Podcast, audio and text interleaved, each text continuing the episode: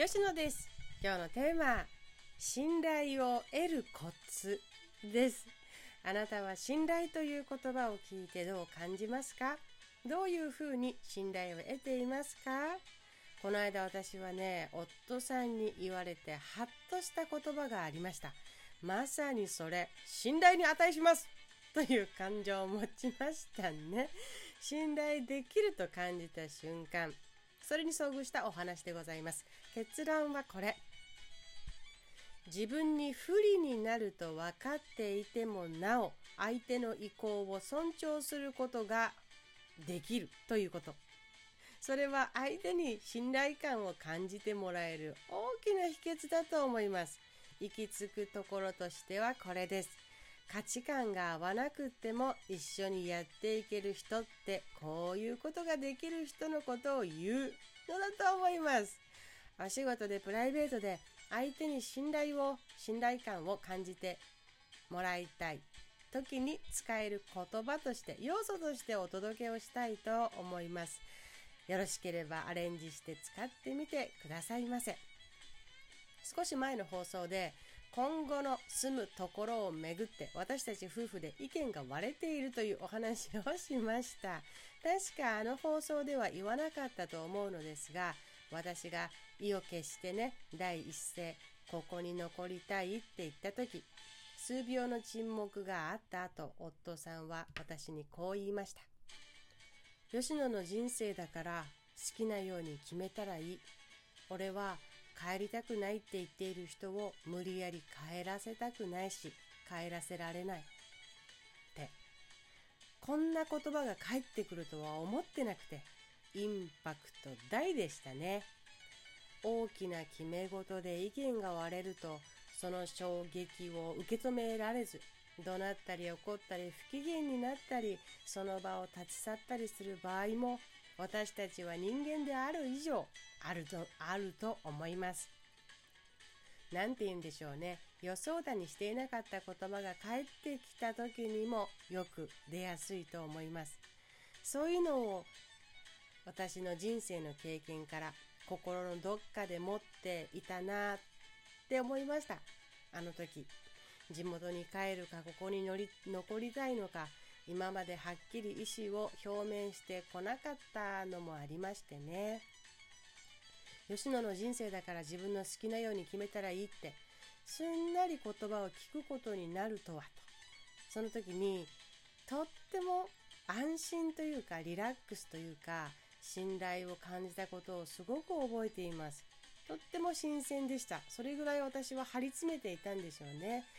自分の意思を初めて表明するということに関して。それで今回考えることとなりまして放送しています。あ信頼ってこういうふうにも相手に見せることができるんだなというのを実感したということです。自分が不利になることが明らかに分かったとしても相手を思うのであれば相手の意向を尊重する言葉が言葉がかけられるかどうか。あなたの人生だから好きなように決めていいんだよって言葉よく聞きますしもしかしたらよく使う言葉かもしれません。けれど大事なことは自分にとって調子のいい時だけでなく自分にとって良くない状況の時だってそれが同じように言えるかだと私は思っています。少し余談ですが、私で言えば今までの人生でもうそれが欲しかった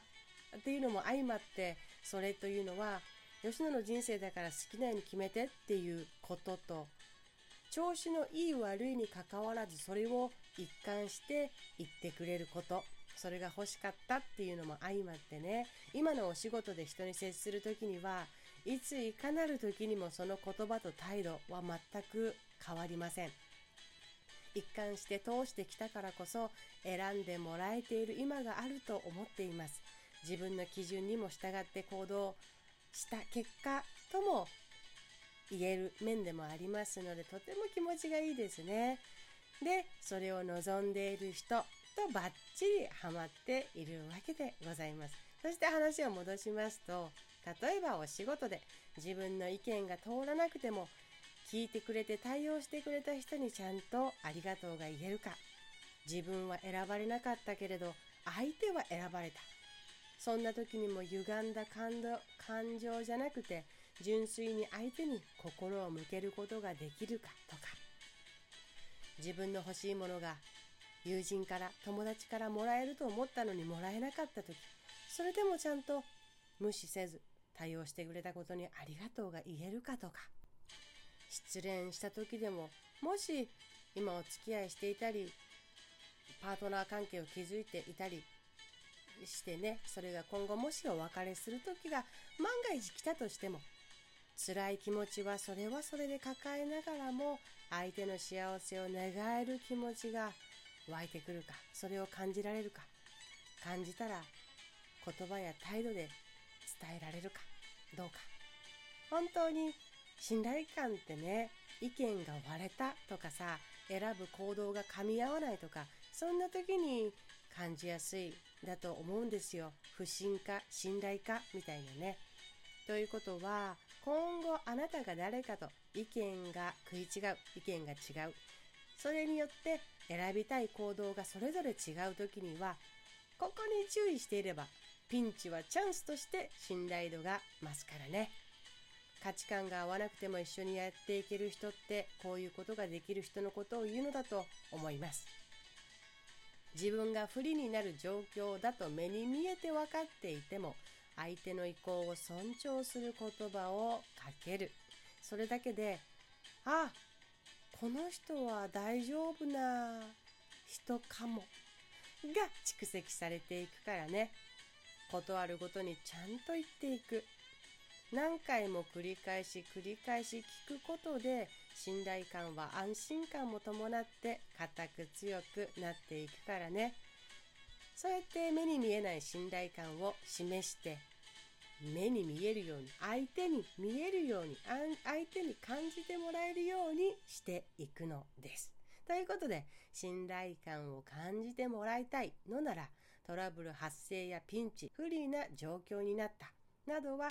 チャンスなんです。信頼感を感じてもらいやすい状況とも言えますのでそんな危機には使ってみてください。